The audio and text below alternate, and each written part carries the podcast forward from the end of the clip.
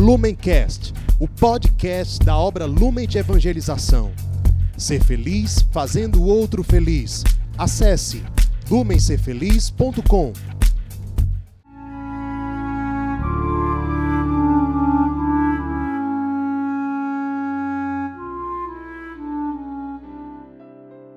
Os santos são sinais da presença do ressuscitado na história.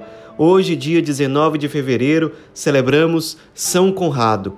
Nosso santo de hoje nasceu na pequena cidade de Placência, na Itália, no ano de 1290. Durante a juventude, ele foi um soldado muito aventureiro, afeito aos torneios, às armas, era um caçador, gostava muito de sair no meio da mata para caçar, participava de batalhas, de disputas e ele era muito competitivo. Um dia ele estava louco procurando uma presa, ele costumava caçar principalmente javalis e animais parecidos, e ele não conseguia pegar aquela presa que ele queria, e a única saída que ele conseguiu pensar foi incendiar um bosque inteiro para conseguir aquela única presa. Acabou que o incêndio se alastrou, queimou as colheitas dos campos vizinhos, de modo que várias famílias ali que moravam naquela região ficaram sem essas colheitas, que era a principal fonte de subsistência delas. A população, claro, ficou irada com aquele incêndio, sem saber quem havia causado tudo aquilo. E o clamor popular chegou até o governador, as pessoas tinham uma certa sede de vingança. Então, o governador, até incentivado pela população, estava revoltado, condenou à morte um homem inocente. O primeiro suspeito que foi encontrado já foi condenado à morte diante da gravidade do caso. Então, a consciência de Conrado pesou. Ele, ao saber que alguém estava para ser morto de forma inocente, ele se apresentou ao governador, confessou a sua culpa e se comprometeu a ressarcir todos os danos. Para cumprir com a sua promessa, ele teve que vender todos os bens que tinha, ficou pobre, mas pagou aquelas famílias que tinham sido prejudicadas. A esposa dele se chamava Eufrosina, acompanhou toda essa situação junto com ele com muita fidelidade ao marido, e durante esse tempo, com todo esse sofrimento, com todas as perdas, os dois passaram por um profundo processo de conversão. Eles buscaram muito consolo em Deus e acabaram passando por um processo de fato bem radical de mudança de vida. No fim das contas, a partir de todo esse processo de conversão, ele, com o aval da esposa, foi seguir a vocação franciscana, ingressou na Ordem Terceira Franciscana e Eufrosina acabou se tornando irmã Clarissa. Pelos costumes da igreja na época, isso era possível. Então, São Conrado se vestiu com o hábito cinza franciscano e passou a peregrinar de santuário em santuário, num espírito de penitência, de oração, até que ele chegou à ilha de Messina. Lá nessa ilha, ele foi se mudando sempre de um lugar para outro, até que ele chegou ao lugarejo de Noto. Ali, ele estabeleceu uma cela numa gruta que existia perto de uma igreja dedicada a São Miguel.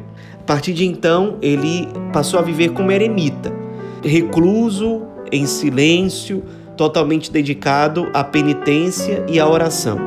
Mas o tempo de solidão não durou muito. Logo, a fama de santidade dele foi se espalhando e as pessoas passaram a ir muito frequentemente ao encontro da gruta onde ele morava. E as pessoas iam para pedir oração, para se aconselhar, etc. A notícia que se espalhava é que tinha chegado um santo no meio deles. Então, São Conrado, que tinha o desejo de viver de forma mais reclusa, ele foi para uma gruta mais distante, fora da cidade. Na época se chamava Gruta de Pizzones. Hoje em dia a gruta ainda existe, se chama Gruta de São Curral. Ali ele viveu durante muitos anos em profunda pobreza, solidão, silêncio e oração. Essa foi a vida de eremita que ele teve e as pessoas sabiam que se tratava de um santo e chamavam São Conrado de o santo que veio do continente. Ele acabou morrendo no dia 19 de fevereiro de 1351 e foi sepultado com muita veneração pelos habitantes daquela ilha na igreja de São Nicolau. Foi canonizado alguns séculos depois, mais precisamente no ano de 1625, pelo Papa Urbano VIII. Nos inspiremos especialmente no processo de conversão de São Conrado, esse franciscano eremita do século XIII, do século XIV. Nos inspiremos na sabedoria que São Conrado teve, na docilidade que ele teve de, a partir de uma experiência de profundo sofrimento, de frustração, de dor, ele ter uma experiência profunda de Deus e abraçar um processo radical de mudança de vida, de cura, de transformação. Muitas vezes o sofrimento aparece na nossa vida, por incrível que pareça, como uma possibilidade de conversão, de mudança de vida e de mudança para melhor, de ressurreição na nossa vida. Foi isso que aconteceu com a vida desse frade franciscano que, embora buscando o silêncio e a solidão, acabou sendo conhecido porque a santidade também chama a atenção. Muitas vezes os nossos olhos estão voltados somente para os vícios, para as coisas ruins que existem no mundo, mas a santidade também chama a atenção e chama a atenção do jeito certo, porque atrai os olhares e os corações para nosso Senhor Jesus Cristo. Nos inspiremos em São Conrado, peçamos a sua intercessão para que nós também tenhamos a mesma docilidade e a mesma sabedoria que ele teve. São Conrado, rogai por nós.